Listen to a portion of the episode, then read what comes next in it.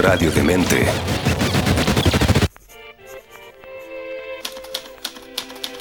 Leer, escuchar, ver, compartir, dialogar, debatir, construir. Todas y cada una de estas acciones depende de muchos, tantos factores. Y para descubrirlos, Antonella Esteves se reúne con diversos creadores y artistas para aclarar estos puntos en Cuestión de Gustos en radiodemente.cl. Proyecto financiado por el Fondo del Libro y la Lectura. Convocatoria 2021. Todas, todos, todes? Bienvenidos a esta nueva edición de Cuestión de Gustos. Eh, hoy día vamos a hablar con un personaje que me parece muy, muy interesante por muchos sentidos. Eh, el señor Nico Soto estudió medicina en la Universidad de Chile, tiene un posgrado en medicina bioreguladora, se especializó en medicina antroposófica en Alemania, pero probablemente ustedes le conocen porque es una estrella de las redes sociales de Instagram y de TikTok. Eh, además tiene el podcast eh, Diario Guachini y estos dos libros que tengo acá en mi mano, Alto en mitos y también Alto en salud, que salió recientemente y del que vamos a estar conversando hoy día. Aquí estamos con los libros en la mano, por supuesto. Y aprovecho de saludarle. Nico, ¿cómo estás? Hello, muy bien, ¿y tú? Muy bien. Gracias por invitarme.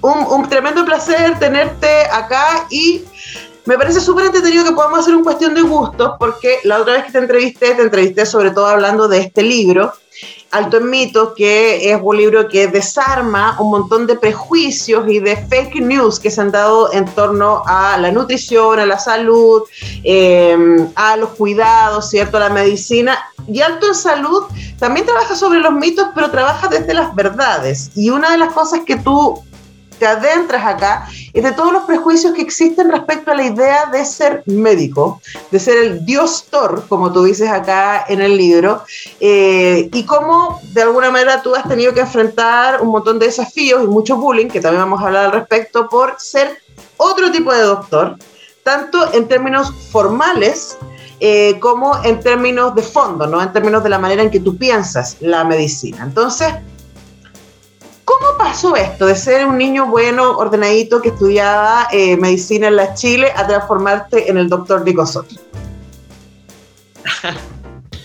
bueno, eh, a ver, por, lo que yo recuerdo siempre y que mis papás me cuentan, eh, desde niña yo siempre como así, como, no sé, las caras, como muy histriónico, bueno para bailar, siempre como muy, muy expresivo, ¿cierto? Eh, pero eh, todo esto como que empezó a cambiar por ahí por alrededor de los 6, 7 años cuando estaba pasando al segundo septenio, eh, cuando mis papás se separan y yo entro también a estudiar a un colegio súper católico de puros hombres, ¿ya? Y ahí empieza como una transformación un poco de como irme hacia adentro y ser como un buen niño, ¿caché? No dar tantos problemas entonces que me iba muy bien, súper Mateo siempre, bueno para estudiar, bueno para leer, también me encanta la lectura. Eh, y dentro de ese, ese proceso fue algo largo que de a poquitín fue como ya desestructurándose y yo dándome cuenta que no tenía tanto que, que ser tan, tan como este Nico que no da problemas, no, o sea, perfecto y que, y que en realidad no era tan así porque yo también podía ser expresivo, podía bailar como yo quería, podía escribir y hacer eh, y estudiar lo que yo quisiera, pero de la forma en que yo quisiera. Entonces ahí fueron como muchos procesos, muchas sesiones de psicoterapia para, para ir de poquitín como rompiendo esa, esas como formaciones y estructuras que teníamos, ¿cachai? Claro, ahora me imagino que ahí también tuvo que ver con tus viajes, ¿cierto? Con encontrarte, porque es como hay un camino paralelo, y por eso yo hablaba de la forma y el fondo, ¿no? Eh, cuando te vas a estudiar Alemania, eh, la medicina antroposófica, también hay un cuestionamiento a la manera en que hemos entendido la relación con la medicina. Y tú en el libro En Alto en Salud, tú haces ahí por el glosario de qué es la medicina holística, ¿cierto? ¿Qué es la medicina homeopática? ¿Cuál es la diferencia y de qué se trata la medicina antroposófica? Eh, y quería preguntarte cuánto de ese aprendizaje y del cuestionamiento a esta manera súper específica de ejercer la medicina también tuvo que ver con tu proceso personal y decir, bueno, si la medicina puede ser más flexible y más complicada que la manera específica que a mí me la enseñaron, también yo como sujeto, doctor, puedo ser mucho más diverso y puedo ser mucho más eh, complejo en la manera en que me presento y ejerzo la medicina. Sí, pues eh, bueno, yo ahí en el, en el, Alto en Salud explico un poco este proceso de, de, cambio en el cual en un momento de mi vida yo iba en quinto medicina, yo, yo estoy en la Chile también, y ahí eh, como que me vino un cuestionamiento de, de, mi vida en general, ¿cachai? Y ahí eh, yo sentí como un gran vacío interior y ese vacío interior fue como chuta, ¿por qué? Si supuestamente soy feliz. ¿Cachai? Entonces ahí empecé a meterme, porque también súper intenso, súper mateo en esa cuestión, entonces me metí en todos los talleres, todos los cursos, me leí muchos libros, eh, como muchos documentales, fui a retiro espiritual, entre comillas, eh, y ahí empecé a darme cuenta de que existía como un mundo fuera de este como cuadrado en el cual yo quizás me sentía bastante seguro eh, y que también eh, yo creo que también ocurre socialmente, o sea, socialmente aceptamos la medicina convencional, alópata, súper cientifista o materialista, pero no nos damos cuenta que quizás hay múltiples otras opciones que nos pueden ayudar. Entonces desde ahí empezó un poco ese camino y eso me llevó también a Alemania a estudiar medicina antroposófica y ahí fue como, wow, de verdad esto existe, esto se puede hacer, estoy en un hospital gigante donde los médicos nos están enseñando esta forma, así que de ahí viene por un, por un poquitín la idea. A mí me encanta, hay, hay una lista acá en, em, en Alto en Salud y todas las, así como de todas las cosas que no te enseñaron en la escuela de medicina y que están instalados en el prejuicio, ¿no? De, de qué es lo que entendemos por cómo debería verse un dios Thor. Eh, desde, la desde el uso del lenguaje, como desde la presentación, ¿cierto? Hablemos un poco también de, de, cómo entender la medicina de otra manera, te ayudó también a decir, a ver, pero ¿por qué tenemos que ejercer la medicina de esa manera? ¿no? Eh, yo me reío mucho, quiero que la gente lo sepa. Leer al Nico Soto es muy divertido. Uno aprende un montón, pero yo normalmente, Nico, en este programa suelo leer pedacitos de los libros, pero contigo no me atreví porque no soy capaz de, de tomar tus tonos y tu uso del lenguaje que tienes acá en el libro. Hablemos un poco también de ese cuestionamiento a la figura del dios Thor. Bueno, este nace mucho porque yo no sé si aquí la, la, gente cacha, pero medicina al final tiene dos años de lo que se llama el internado, que gran parte de las carreras del área de la salud lo tienen, sobre todo acá en Chile. Y en ese internado yo siento que hay un gran cambio en los primeros cinco años, en los, en los cuales estábamos como más eh, encerrados, por así decirlo, en las aulas, ¿cachai? Pese que en la Chile igual tenemos siempre eh, mini internados, prácticas, etcétera pero ya en el internado está como, está como el dios torpo, ¿cachai? Pero sigue siendo un estudiante, pero tienes que trabajar, tienes que cumplir ciertos horarios, a veces en los turnos te tienes que quedar hasta el otro día despierto y después seguir en el hospital por 36 horas, 48 horas, eso todavía ocurre. Entonces, desde ese punto de vista, yo dije, yo me sentía súper mal porque ahí yo volví a psicoterapia porque yo decía, eh, no lo voy a lograr, ¿cachai? No voy a lograr terminar esta carrera eh, en donde siento que también el ambiente era muy intenso, a veces un poco violento, súper a veces narcisista, machista. Yo decía, ¿qué es este ambiente de salud? Esto para mí no era salud, entonces ahí también dándome cuenta de la alimentación, lo que le daban a las personas del hospital, no sé, como harinas blancas, azúcar blanca, muchas cosas que nosotros científicamente sabemos que no ayudan en la salud de las personas. Entonces, ahí fue como, me empecé a cuestionar esto, pero no fue hasta que yo hace ya un poco más de un año me metí en TikTok, que empecé a recibir más y más cuestionamientos, eh, porque en Instagram ya estaba como la comunidad un poco más creada, pero TikTok fue como una nueva red social, y ahí muchos cuestionamientos así como, oye, pero no tienes pinta de médico, no actúas como médico, no te vistes como médico, ¿dónde está la bata blanca? ¿Cuál es tu título? Eh, etcétera, etcétera. Entonces ahí yo dije, oye, pero esto no, esto de dónde nace, ¿cachai? Porque a mí no me lo enseñaron en la carrera. Yo no tenía estos ramos, ¿cachai? Que coloqué acá. Entonces, de ahí nace un poco el, ese tema. Estamos haciendo cuestión de gustos con el doctor Nico Soto. Hablábamos de este camino, ¿no? Y de proponer una manera diferente de acercarse al ejercicio médico y también de desmitificar. Eh, y quería preguntarte, Nico, eh, respecto a algo que tú te acercas en el libro que me pareció muy fascinante eh, y que tiene que ver con entender eh, las distintas áreas en las que existimos como seres humanos, o sea, como la lógica del cuerpo físico, pero también de todas las otras que de alguna manera nos definen y que está en el corazón de la medicina antropofásica. Explícanos un poco cómo funciona, cómo, cómo lo aprendiste a ver. Antroposófica, porque viene de Sofía, que es eh, como sabiduría, ¿cachai? Filosofía. Entonces, eh, antropo es como esta sabiduría, filosofía del ser humano, eh, y que busca explicar al ser humano en distintas eh, formas físico de los fenómenos de carrera, como el cuerpo físico, la enfermedad física, cómo se manifiesta en lo físico, pero no solamente desde la antroposofía, sino que desde la ayurveda, la medicina china y otras medicinas ancestrales, la mapuche, la, la cosmogonía de distintas otras ramas, eh, el ser humano no es solamente algo físico, sino que también está viviendo en distintos cuerpos, por así decirlo. Entonces, desde esta visión, nosotros también tenemos un cuerpo energético de fuerzas vitales que es como el que, el que da el sustento a este cuerpo físico, ya, y que nosotros lo, lo, tenemos así contrastado con las plantas. Eh, también tenemos el cuerpo más mental ya, porque si es que uno busca la mente, los pensamientos no los va a encontrar. Eh, si es que yo en el microscopio voy hasta lo más chiquito y no voy a encontrar así como, hola, mentira, un pensamiento, ¿cachai?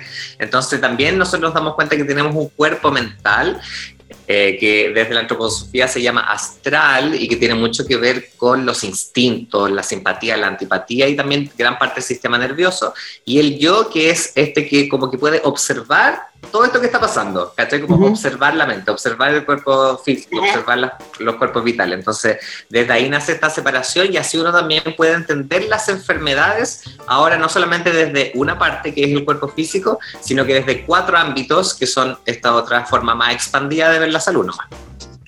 Bueno, y además también me imagino que dar cuenta de, de, todas estas, de todas estas presencias distintas ¿no? que nos influyen, explica, por ejemplo, yo no sé cuál es el, el, dato actual, pero yo me acuerdo que hace 10 años atrás haber leído el dato de que el 70% de las enfermedades son psicosomáticas. Eh, y hoy día sabemos, eh, y creo que para quienes nos escuchan eso resulta súper evidente, que eh, muchas de nuestras enfermedades tienen que ver con cosas que no decimos, con eh, la manera en que nos vinculamos, con culpa, ¿cierto? Con trabajos que tienen mucho más que ver con la salud mental eh, en, una primera instancia que y cuyas consecuencias vemos en la salud física, ¿no? Cuéntanos cómo, cómo eso se, se cruza. Ajá. Wow, gran pregunta, mega pregunta.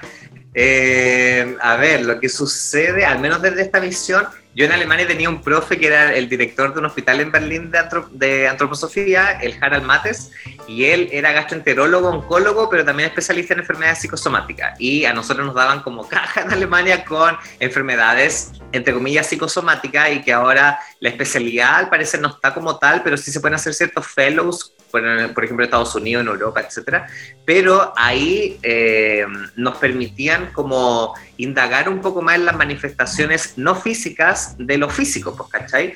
Porque todavía nosotros tendemos a separar los pensamientos, las emociones, el dolor de guatita, lo que como, mis vínculos, etcétera, lo, lo tendemos a separar en parte, y de ahí nacen muchas también las especialidades que separan el cuerpo en partes. Entonces, la gastroenterología, la hematología, eh, la oncología, etcétera.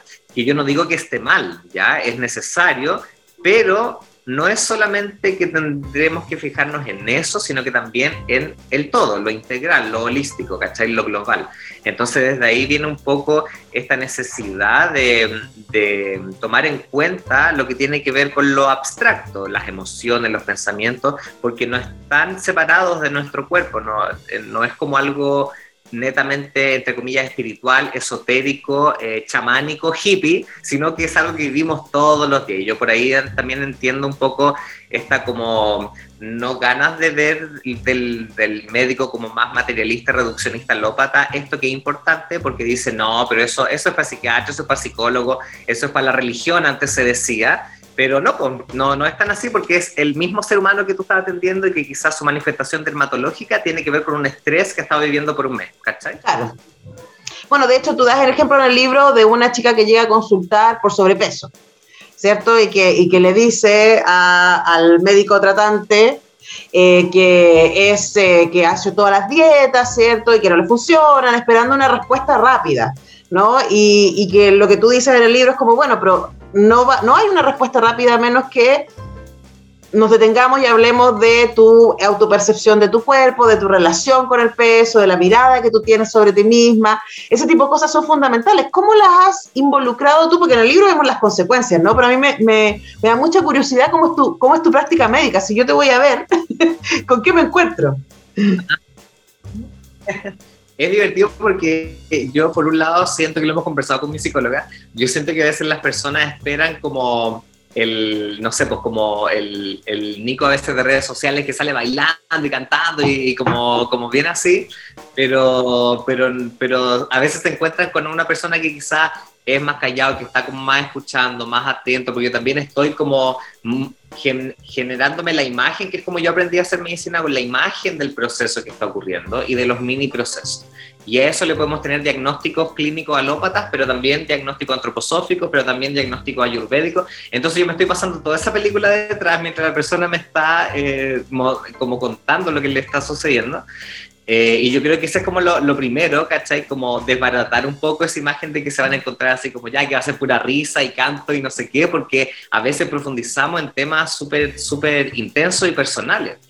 Y desde ese punto de vista la consulta dura una hora, un poco más, porque no solamente se habla de alimentación, sueño y las típicas preguntas que le va a hacer cualquier médico, pero también se profundiza en cuanto a relaciones, vínculos, contexto, lo que se llama epigenética, que nosotros sabemos que eh, tiene alrededor del 90-95% de las consecuencias de las enfermedades y que es lo que está fuera de los genes, eh, la epigenética. Eh, por eso las personas se van a encontrar con una consulta más ampliada, un poco más larga, en donde no solamente le voy a preguntar de alimentación y de qué le duele, sino que también de otras cositas más. Y yo creo que esa es como la otra como de las sorpresas dentro de una consulta eh, integrativa, antroposófica, porque de verdad es más espacio de tiempo. Yo también yo creo que eso llama la atención porque las personas igual están acostumbradas a ya, 5, 10, 15 minutos, chao, pescado para la casa, receta, vamos, que siga siguiente, etcétera. Yo me sentía muy así en el consultorio, entonces por ahí va un poco la consulta. Claro, claro, y además entender que está todo conectado, ¿no? que, hay, que, hay, elementos contextuales que, que producen, que generan los síntomas que luego van a aparecer en el diagnóstico. Es muy, muy fascinante y además a mí me gusta mucho y quiero marcar eso para quienes están escuchando y levantan las cejas, diciendo, eh, pero esto, que tú en todo el rato en los dos libros siempre estás hablando de los datos duros, así como alópatas, lo que se sabe por la ciencia, esto está comprobado, esto es lo que sabemos, este es el fármaco, bla, bla, bla, pero también se puede ver sumado a esto otro que está funcionando. Yo creo que, que la suma de los, los, diversos tipos de sabiduría es lo, que, es lo que produce que haya más herramientas para acercarse a los fenómenos.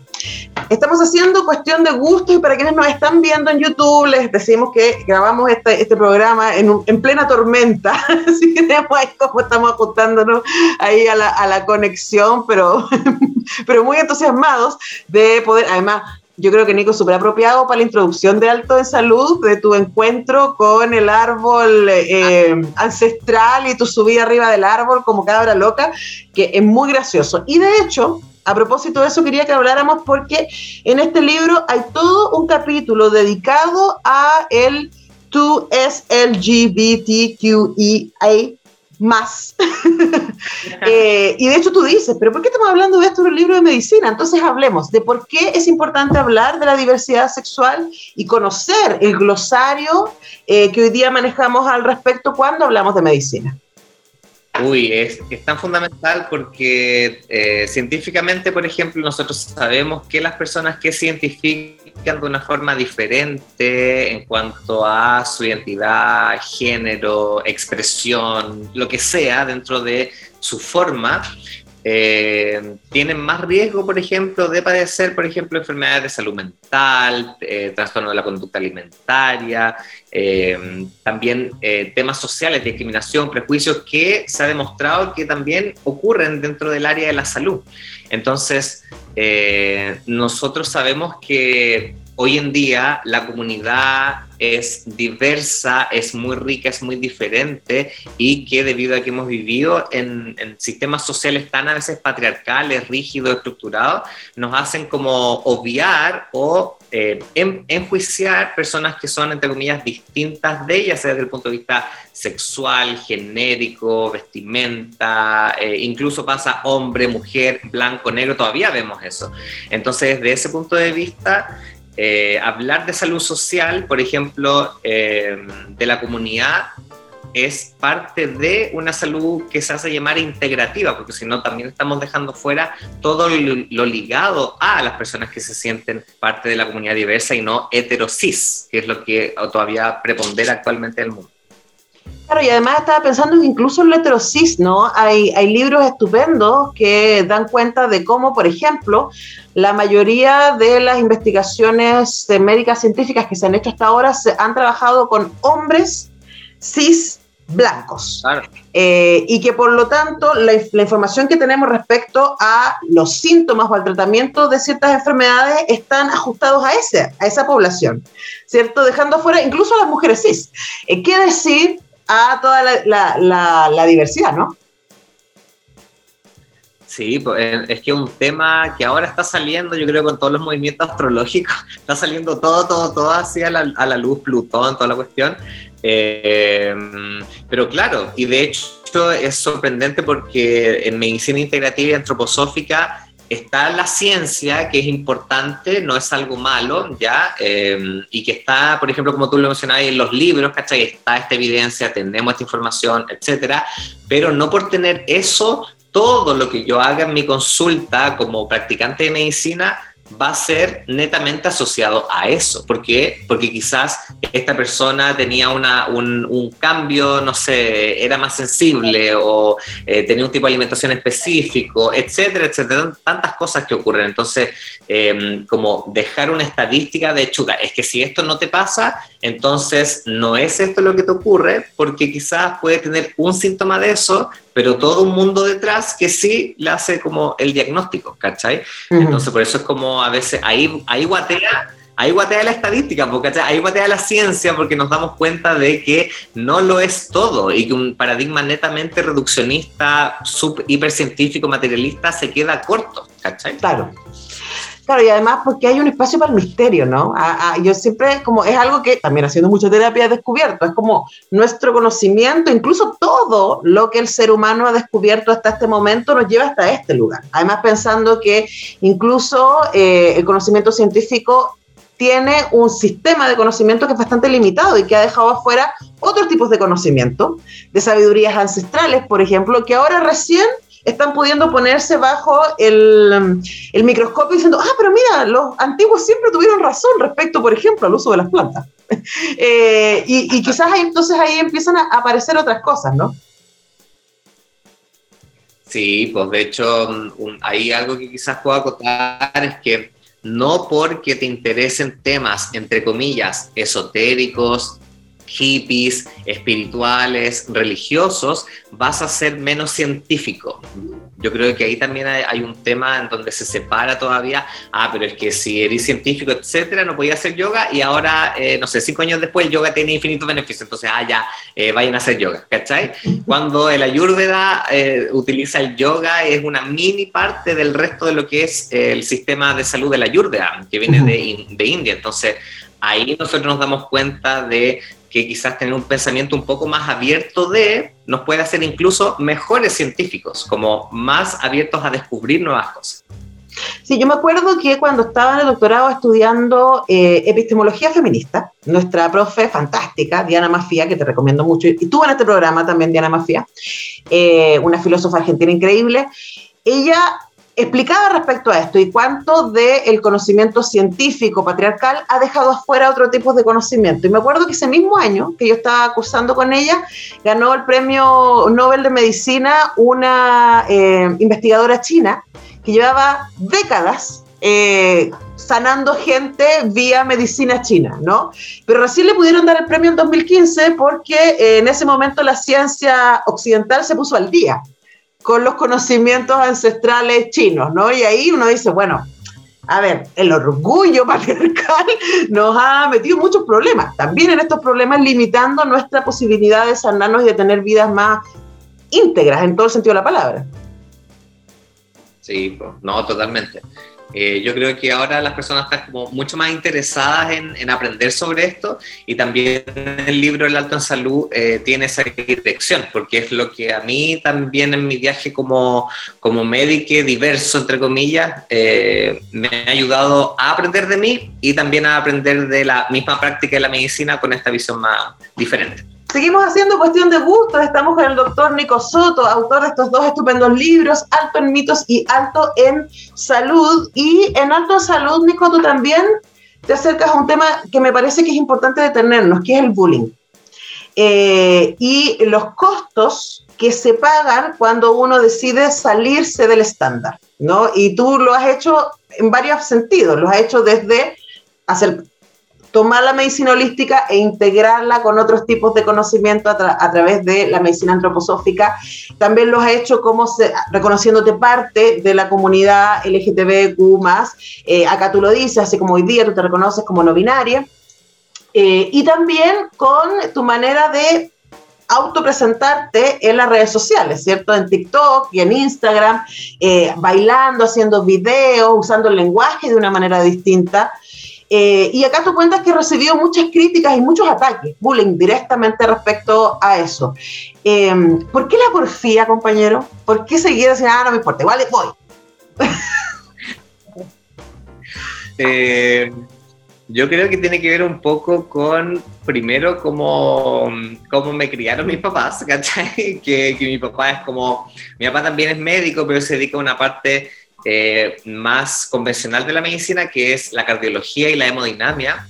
Eh, y para eso el rigor, la disciplina, el estudio, mantenerse ahí, eh, como muy, muy ahí cabra Capricornio, muy tierra, seguir ahí, pues como seguir dentro de, pese a las dificultades que se vayan presentando, eh, y también mi mamá me entregó toda también la parte de los hábitos, como horarios, pero también el cariño, ¿cachai? Como lo sensible, eh, algo más de piel, pues, ¿cachai? Que a mis dos padres me entregaron, pero en sus formas, ¿cachai? Y que ambas formas perfectas para, poder, para yo poder integrarlas, pues, ¿cachai?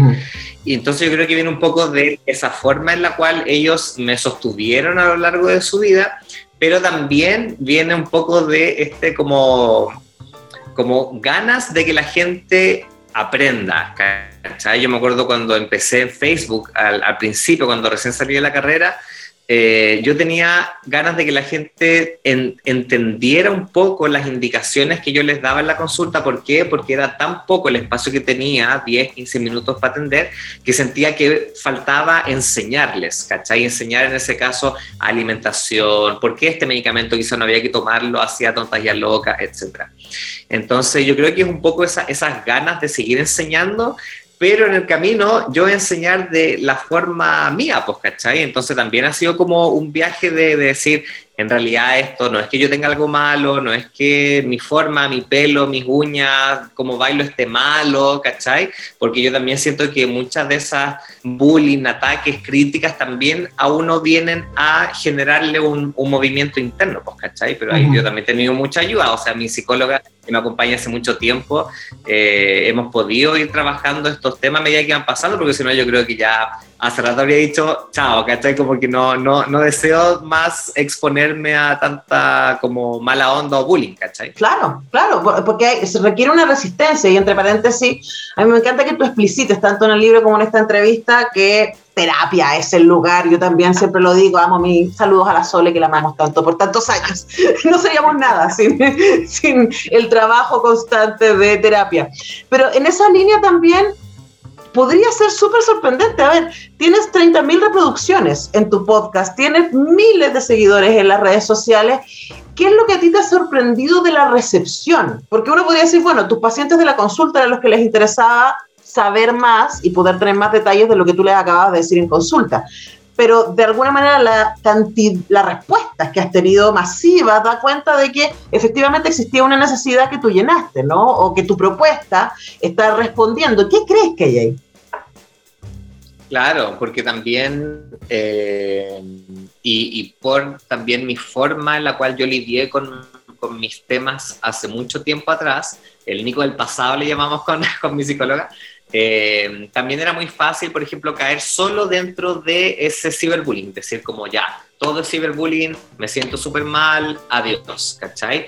Di cuenta de todas las otras personas que querían saber información, conocer el libro, leerme, escuchar los podcasts, ver los videos, ¿cachai? Eh, recibir la información, seguir aprendiendo. Entonces también fue como ya, me enfoco en esas personas, que era también lo que eh, yo recibí mucha ayuda de la Nicole de Alonso, amigos que me ayudan, que están como detrás de cámara en las redes sociales, eh, diciéndome, es que quizás Nico, toda esa gente o la que te he enviado como es esta, o que no le gusta como tú eres nomás, ¿cachai? Por, por el solo hecho de ser como tú, quizás no es tu público nomás. Entonces solo tienes que enfocarte en las personas que sí quieren aprender y quizás ese público que quiere como aprender, em, conocer la medicina integrativa, etc. ¿Cachai? Entonces, desde ahí un poco... Em, he podido como sortear eso y yo creo que esta otra forma de enseñar o de ser médico llama la atención, pues entonces, porque también hemos estado acostumbrados a, lo típico, pues, ¿cachai? Entonces, yo creo que llama un poco la atención y ahí las personas se quedan y después se dan cuenta que no es como las uñas solamente y el pelo y yo bailando, sino que igual estoy entregando información científica, pues, ¿cachai? Claro, además, como dice la Taylor, haters will hate. Eh, la gente que odia va a odiar, a eso se dedican, entonces uno se reenfoca. Pero también creo que ahí también hay un desafío al concepto del que hablábamos al principio, del Dios Thor, ¿no? Eh, y que es un lugar súper cómodo para, para, el doctor, para la medicina, decir, tú vienes acá, yo te, te escucho, eh, te doy un diagnóstico y yo sé, y esto es, ¿no? Eh, cuando la verdad es que es mucho más complicado que eso y, y, tu propuesta quizás tiene que ver también con generar una cercanía de decir, mira, hagámonos preguntas juntas. Claro, sí, totalmente. Y de hecho yo en el Alto en Salud hablo un poco de eso de, de, las narrativas. que a veces nos dejamos llevar mucho por la narrativa paternalista, materialista, etcétera, pero eso es solo una parte del mundo y entonces cuando uno descubre que hay otras formas también de, de, ver la vida o de, o, o de, enfrentarse a las enfermedades, ahí también empiezan a aparecer quizás otros profesionales que son distintos, pero que existen, pero que quizás estábamos muy encerrados en el modelo típico. Bueno, yo no tengo duda de que eh, este es un tiempo como de engranaje, ¿no? Eh, y que para las chiques va a ser más fácil de lo que ha sido para nosotras. Eh, y que, pero para que para ellos sea más fácil, tiene que haber gente ahí abriendo brecha. Y yo siento que eso es lo que hace el doctor Nico Soto. Por eso ha sido un placer tenerlo en cuestión de gustos. Muchas gracias, Nico, por este tiempo. Gracias a ti, Guachi, por haberme invitado y y nada, lo último, eh, los libros, ¿dónde los pueden encontrar? En todos lados, ya están en todas las librerías, también están en ebook, eh, en Google Play, en Amazon, en Kindle, para todas las personas que quedan ahí, eh, seguir aprendiendo. Ya está el alto en mitos y el alto en salud, que son los dos, los dos libros. Así que para todos los que quedan ahí, están en la librería también regional, y si no están, pídanlos para que se los envíen. Sí, además que son muy divertidos, son muy graciosos los libros, es un, es un disfrute leerlos eh, y hay muchísimo, muchísimo para aprender. Y vamos a cerrar entonces esta cuestión de gustos como solemos hacer con música. Nico, ¿cuál es la canción que dejaste para el final? Vamos a, eh, vamos a modelar con Catwalk de RuPaul. Perfecto, además que en este libro también tú dices, pero ¿en qué estás si no has visto eh, RuPaul Drag Queen? Eh, yo no lo he visto, así que debería verlo, ¿ah? Parece que me tengo que poner el día con el Drag Race ahí. Con eso, nos despedimos, ha sido un placer, que estén muy bien, gracias Nico, y nos encontramos en una próxima cuestión de gustos. Chao. Qué agradable es saber que a quienes seguimos o admiramos comparten sus gustos y preferencias. El contenido que los define lo ponen a tu alcance. Y Antonella Esteves lo prepara para digerirlo con una buena conversa y música. Porque al final todo es cuestión de gustos. En radiodemente.cl